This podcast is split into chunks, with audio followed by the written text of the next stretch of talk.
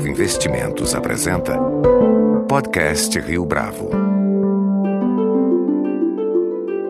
Conheça o Portfólio Rio Bravo, uma carteira de investimentos só sua, só na Rio Bravo. Para informações, entre em contato via investimentos@riobravo.com.br ou 3509-6620. Este é o podcast Rio Bravo, eu sou Fábio Cardoso. Nosso entrevistado de hoje no podcast Rio Bravo é Nelson Rubens Kunze, diretor e editor da revista Concerto, publicação mensal que se consolidou como uma das principais referências de música clássica no jornalismo cultural brasileiro. No momento em que o espaço dedicado à alta cultura tem perdido relevância nos meios de comunicação, a Concerto se destaca justamente porque apresenta um panorama da música erudita no país. Nelson, é um prazer tê-lo conosco aqui no podcast Rio Bravo. O prazer é meu, muito obrigado pela oportunidade. É, qual é o principal desafio em fazer, de fazer cobertura tão específica quanto a de música de concerto no Brasil? Bom, hoje, é, considerando a crise que o país está atravessando, o principal desafio é conseguir manter a revista. Né? É, a revista ela é, depende dos anúncios publicitários. Os principais anunciantes da revista Concerto vêm do próprio meio musical, quer dizer, são as orquestras sinfônicas, são os teatros, são as escolas de música, e toda essa crise está afetando muito todo esse mercado, digamos, né? Então a gente uh, sente isso como um reflexo muito muito direto assim, né? Então esse que é no primeiro momento o grande desafio, né? Uh, a revista Concerto ela uh, existe há 21 anos e consolidada como está, ela até tem enfrentado bem tudo isso, né? A gente tem o reconhecimento de todo o meio musical e hoje em dia todas as iniciativas que são programadas elas consideram mesmo eh, estarem presentes na revista Concerto. Então, apesar de ter tido, apesar de, de, de ter sofrido a crise, tem conseguido eh, enfrentá-la, né? Isso uh, num primeiro momento. Eu acho que aí tem outros desafios, são desafios editoriais mesmo, da gente uh, sempre estar tá, uh, procurando fazer o melhor e, e, procurando fazer uma cobertura o mais imparcial possível, que abarque todas as tendências, seja de gêneros, quer dizer, desde música antiga até música contemporânea, mas também tendências estéticas mesmo, né? É, é, isso também é, sempre teve dentro das nossas preocupações, digamos, né? E você percebe esse embate entre os leitores em torno de preferências por estéticas mais contemporâneas ou por estéticas mais uh, anteriores a isso, do século XVIII, é. XVII?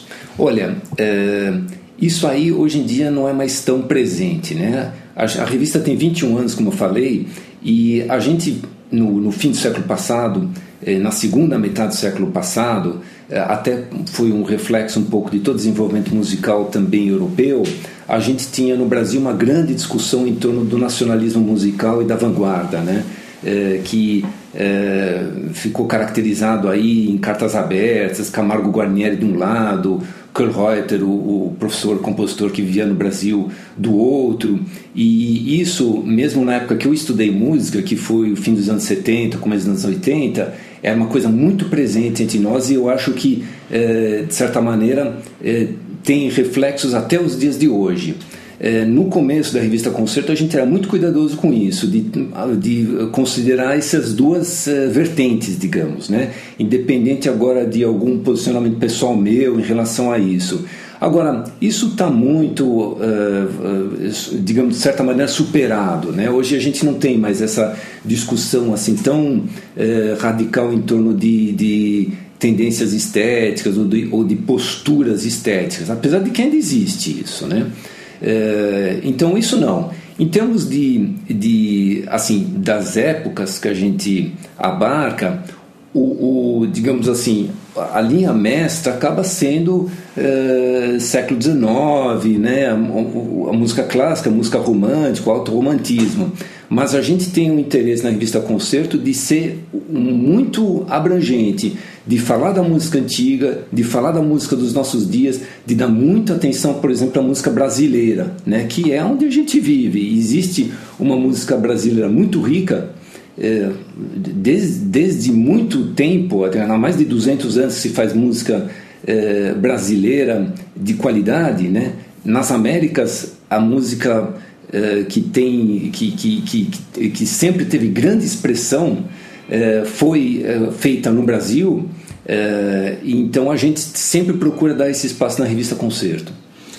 E como é que você analisa o espaço que o jornalismo cultural, de um modo geral, dedica à música de concerto? Uh, existe algum trabalho que poderia ser feito pela grande imprensa que hoje não tem sido feito? Olha, eu acho que sem dúvida existe, né? Eu acho que aí não é só a música clássica e a ópera que se ressentem disso. Eu acho que tudo o que uh, tem uma é, uma pretensão autoral de ser mais criterioso em termos das suas escolhas e mais criterioso em termos de uma é, de, de um resultado artístico hoje em dia tá, tá tem que lutar muito né eu acho que existe uma um, um, um tipo de um, de um, business de entretenimento quase que atravessa tudo né e isso, isso os jornais, eles, uh, claro, eles estão um pouco à mercê disso. Eu acho compreensível, digamos, como uma iniciativa de, de cunho comercial que tem que sobreviver também, buscar os leitores, então eles ficam uh, também um pouco sujeitos a isso. Agora, dentro da imprensa, mesmo da grande imprensa, a gente sempre identifica pessoas que estão muito engajadas em fazer a divulgação da música clássica e que conseguem abrir espaços nesses veículos. E os veículos, por outro lado, também têm interesse em darem uma, uma atenção por uma atividade como música clássica, por exemplo, que tem toda uma carga histórica muito importante e carrega dentro de si muitos valores. Então, os jornais também acabam eh, tendo um pouco essa, esse interesse. Agora, é muito menos do que a gente desejava, né? Eh, desejaria, digamos, né? Eh, digo isso não só em relação à música clássica, também literatura, artes plásticas, todas as outras vertentes artísticas aí, né? É, na revista Concerto, especificamente, há uma preocupação em formar ou mesmo preparar o público para esse repertório mais sofisticado? Ah, sem dúvida. Eu acho que a grande missão da revista Concerto é, é digamos, formar público, trazer novas pessoas para curtirem a música clássica, né? Desde o começo isso foi assim, tanto que a revista Concerto ela nasceu é, de um guia de concertos que era só uma agenda de concertos, que era o antigo São Paulo Musical. E essa vocação de roteiro e de agenda, ela segue até hoje muito forte dentro da revista Concerto. Quer dizer, o, o, grande parte dos nossos leitores é, leem a revista Concerto porque querem saber o que, que vai acontecer e aonde que vai acontecer. E a gente tem um pouco como tarefa nossa é, essa, essa, digamos, vontade de trazer mais pessoas, fazer com que mais pessoas vão aos teatros, que que, que conheçam a, a música clássica. A música clássica tem uma certa. É, carrega assim uma certa imagem de ser uma coisa para poucos, é, muito pessoas muito eruditas, doutas, que leram muito, conhecem muito isso. E não é assim, quer dizer, é possível você curtir a música clássica sem saber de tudo o que aconteceu para que ela, é, é, na verdade, chegasse onde, ao ponto que chegou. Né? Então, tem uma coisa de é, curtição que a gente traz e o legal justamente é que a música clássica e, e todo esse essa cultura da música clássica e da ópera ela tem muitas camadas. Então você pode é, ir a um concerto e curtir, quer dizer, relaxar e ouvir aqueles sons lindos. E você pode também se aprofundar, conhecer os períodos históricos, estéticos, conhecer as, as vidas dos compositores, os contextos em que eles viviam. Então, isso aí é um universo sem fim e bárbaro para você ser desbravado. E a gente, na revista Concerto, quer ser uma porta de entrada para esse grande universo. Né? A gente até, eh, digamos, uh, uh, pela própria característica até das pessoas que estão envolvidas no projeto, tem uma maneira muito direta e muito informal, digamos, de abarcar tudo isso, querendo justamente mostrar que é uma coisa que é do nosso dia a dia. Você não precisa ser um, um nerd ou, ou, algum tipo assim muito diferente para gostar da música clássica. Você pode ser, você pode gostar de música clássica e ir na balada no outro dia e, e enfim, viver. Não há uma... conflito disso. Não é conflito. São coisas que são complementares, né? E é, e justamente eu acho que o papel principal hoje da revista Concerto é mostrar que existe música clássica é, hoje no Brasil, é, apesar de todas as dificuldades, e que ela é, é, ela está aí. A gente pode ir, não é? E também os concertos não são todos caríssimos. Existem a maior parte são concertos a preços muito razoáveis e, e até muitas atrações que são gratuitas aí sendo oferecidas, né? A cobertura do jornalismo diário, a gente estava falando agora há pouco da grande imprensa, ela costuma exigir um esforço de reportagem muitas vezes, no sentido de fazer com que o conteúdo se aproxime do universo do leitor. É, no momento em que as mídias sociais parecem determinar a cobertura jornalística, pelo menos determinar o tom da cobertura jornalística, como é que a revista Concerto busca dialogar com esse público? É, vocês têm estratégias? A, a, revista tem uma página no Facebook, mas além disso, como que no Olha, caso da música isso acontece? Eu acho que a gente é, vai se posicionando estrategicamente dentro desse, dessa nova realidade é, até para que a, nosso, a gente possa conseguir oferecer nosso serviço daqui a 20 anos, quando talvez a revista só exista mais na, na no site ou, no, ou nesse, nessas novas mídias. Né? É, agora, é uma realidade que a gente não escapa, né? A gente tem que estar presente em Facebook e, e, e a gente tem que é, tá, ter um site muito dinâmico e eu acho muito bom, eu acho que isso oferece muitos recursos que podem ser explorados, até do ponto de vista de usar, por exemplo, áudio é, é, nas, nas reportagens nas matérias. mas eu acho que também, digamos, na essência, não, não, não, não há uma grande modificação. A gente continua tendo um, uma história para contar, a gente continua tendo algo que a gente quer comunicar.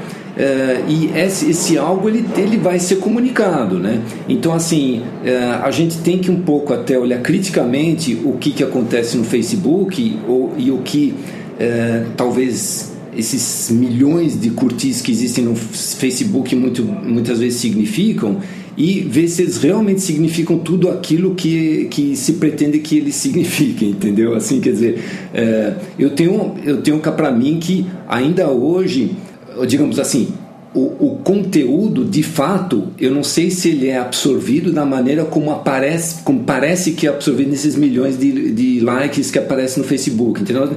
A pessoa acabar curtindo, não sei se ela foi até o texto e leu. Acho que raramente a pessoa foi até o texto e leu, né? Então, isso aí também, digamos, a gente também tem que ter uma visão crítica em relação a isso. Dentro e fora do Brasil, existe uma preocupação manifesta no tocante à renovação do público da música de concerto como editor de uma revista especializada nessa área, como é que você percebe isso? Ah, é um cenário preocupante? Na sua avaliação, o público tem se renovado pelos leitores, por exemplo? Então, essa que é a questão mais legal, eu acho, porque é, os, os dias atuais, o século XXI, e a, o, tudo que nos cerca, é, nos tem colocado esse desafio que você acabou de falar, né? É, a, a, a música clássica qual é o sentido dela hoje em dia, né? O que, que ela está fazendo aqui? Como que a gente trata, eh, trata dela? Então a gente tem, por exemplo, aqui no Brasil, para citar só uma dessas, desses novos caminhos que estão se abrindo, todas essas iniciativas de eh, promoção social através da música. Por exemplo, o Instituto Bacarelli aqui em São Paulo, ou o Neo Gibá na Bahia, que são eh, projetos sociais é, feitos em, em regiões é, carentes ou com poucos recursos e com poucos equipamentos das grandes metrópoles, onde você, através da música, procura é, atingir novos públicos. E o resultado é impressionante, quer dizer, em, em todos os sentidos, tanto do, da repercussão é, social mesmo, de, de, do que isso significa para a sociedade, mas também do ponto de vista artístico. Então você tem. É, estão se formando orquestras aí de nível impressionante. E isso é, é muito legal porque nos, digamos, impulsiona a buscar novas funções da música clássica nos dias de hoje na sociedade contemporânea. E aí se abre se abrem muitas oportunidades, né? sejam com eventos eh, em outros locais que não dentro das salas de concerto, sejam eh, eh, seja você trazer o público que não é músico para cima do palco, fazer música, por exemplo. Então tem muita coisa aí que, que deve ser explorada e que eu acho que é, uma grande é, notícia, digamos, porque isso talvez possa ressignificar todo o sentido da música na nossa sociedade contemporânea, da música clássica, né? É, sem perder o vínculo com, com, com toda a história e todo esse patrimônio que, que a música clássica carrega dentro de si, né? E você nota algum tipo de apreço diferente por determinado movimento ou compositor, a depender do público, falando exatamente dessa renovação, quer dizer, é, essa audiência que tem surgido, ela tem apreço por determinados artistas mais contemporâneos ou por autores do século passado, do século XIX, no caso, século XVIII? Olha, não sei, não creio, viu? Eu acho que uh, uh, muitas coisas vêm junto de um projeto desse, assim, em termos de discussão, sabe? O quanto que você tem que incluir, é, por exemplo, aqui no Brasil, a própria música popular brasileira, num processo desses, né? É, parece que existe um consenso de que você tem que ter muito rigor no trabalho musical. E se você fala em rigor, você acaba chegando na música clássica, entende? Assim, da pessoa ter que realmente aprender a ler, aprender a solfejar, aprender a tocar um instrumento e não tocar intuitivamente. Então você acaba indo para esse lado mesmo da, da música erudita, dita erudita. Né? Isso parece que acaba sendo um, um, um consenso de que é esse, esse rigor, essa disciplina em torno do instrumento que que transforma aquele, aquela pessoa, aquele jovem, aquele, aquele menino, entendeu? Quer dizer, isso que faz com que ele uh, crie autoestima e, e uh, se sinta partícipe de um grupo e, e possa então uh, dentro daquela dentro daquela, daquela região que vive muito, de forma muito vulnerável se proteger de todos os, os perigos que rondam ele ali né? Agora o repertório mais aceito sempre acaba sendo o grande repertório do século XVIII, começo do século XVIII, aquela música, música clássica mesmo, né? É, e tem impressão é, quer dizer, eu, na verdade, assim, até tem certas coisas que eu não entendo muito bem, porque para mim, gostar de música é uma coisa muito fácil, em, em, qualquer época. Né? Eu acho que, por exemplo, a música do começo do século XXI, Stravinsky, é, século XX, Stravinsky, por exemplo, é uma música que é muito. É, ela, ela é muito próxima da gente, quer dizer, o jovem é, ele poderia, acredito que é uma coisa que ele poderia facilmente se identificar com aquele tipo de música, né? Então eu acho que a gente tem que criar oportunidades para fazer com que a música chegue nas pessoas, para que elas ouçam ela e percebam que ela existe, porque é esse esse que talvez seja o principal desafio, assim, mostrar que existe esse tipo de música e não só aquela música que nos é aí oferecido em todos os canais, em todos os meios, de, todo, de todas as maneiras, né? Como é que os músicos e maestros reagem à cobertura que a revista faz? Você tinha mencionado na primeira resposta a questão da imparcialidade. Eh, eles demonstram mais incômodo ou satisfação com relação às matérias que são publicadas? Ah, satisfação total, né? É, a gente só consegue fazer revista e só chegou nesse ponto aqui porque a gente conta com reconhecimento de todo o meio musical, não só reconhecimento, apoio, solidariedade. É, quer dizer, isso é muito patente. Né?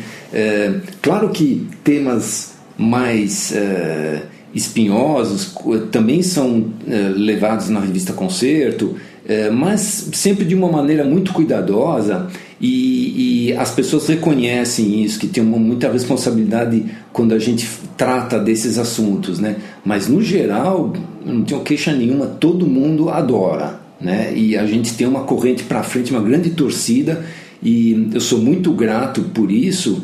E, e, e eu digo assim, a gente também só chegou aqui porque a gente pôde contar com a parceria de todos, seja dos nossos anunciantes, mas também dos músicos, dos maestros, eh, todo mundo torcendo a favor. Muito raramente a gente teve algum tipo de problema assim de pessoas que eh, não aceitassem ou, ou, enfim, tivessem alguma reserva ao nosso trabalho. Uma última pergunta, você falou agora há pouco sobre essas eh, reservas. Eh, quando existem polêmicas relacionadas ao universo da música de concerto, como é que a cobertura de vocês é, tenta se organizar e, mais do que isso, se diferenciar da que é feita, aí sim, com bastante ênfase, pelos veículos tradicionais, pelos, pela grande imprensa, no caso? Isso aí também mudou ao longo dos anos, sabe? É, hoje em dia, a gente é, tem diversos colunistas que são pessoas de expressão aí na comunidade cultural e artística é, que tem renome, são professores de faculdade, vou citar aqui Jorge Core, João Marcos Coelho, João Luiz Sampaio, Camila Fresca, Irineu Franco Perpétuo, são nomes uh, conhecidos e que, enfim, carregam as suas ideias próprias. Então, quando a gente trata um assunto mais polêmico, a gente consegue dar uma, uma é, ideia mais geral por conta de diversas opiniões que circulam dentro da revista. Antigamente era mais complicado porque tudo ficava tudo muito mais ligado a mim, digamos, né?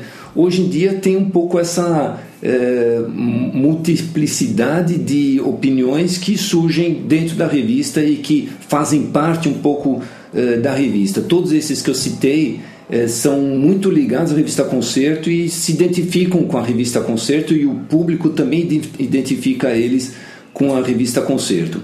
Agora, é, nas questões realmente polêmicas, é, questões de crises grandes que existem dentro de uma orquestra sinfônica ou dentro de um teatro de ópera, coisas assim, a gente sempre é muito cuidadoso e procura colocar o interesse do órgão uh, em primeiro lugar. Né? Uh, a gente, cada um tem as suas preferências e uh, no fim acaba sendo sim um, um, a gente acaba participando um pouco de um jogo de interesses, acaba isso a gente não dá para escapar disso, né? mas sempre com muito cuidado e sempre com a firme, digamos, determinação de poder oferecer uma visão imparcial. Então, se por exemplo por acaso apareça uma crítica forte em relação uma pessoa, que essa pessoa possa também eh, se colocar dentro da revista Concerto para colocar o seu ponto de vista, eh, se contrapor aquela ideia.